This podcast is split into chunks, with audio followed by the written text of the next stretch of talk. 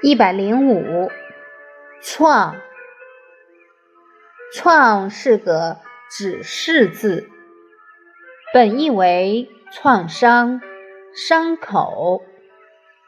《说文》解释为创，伤也。在经文中，创的字形就像是一个受了伤、躺在地上的人。两条小树代表手上和脚上的伤口。另一种说法认为，这就像是人被刀刺伤之后，粘在刀上的血滴。小篆的字形大体和经文相同。楷书繁体的“创”。由指示字转变为形声字。另外，“创”还有创始、突破之意。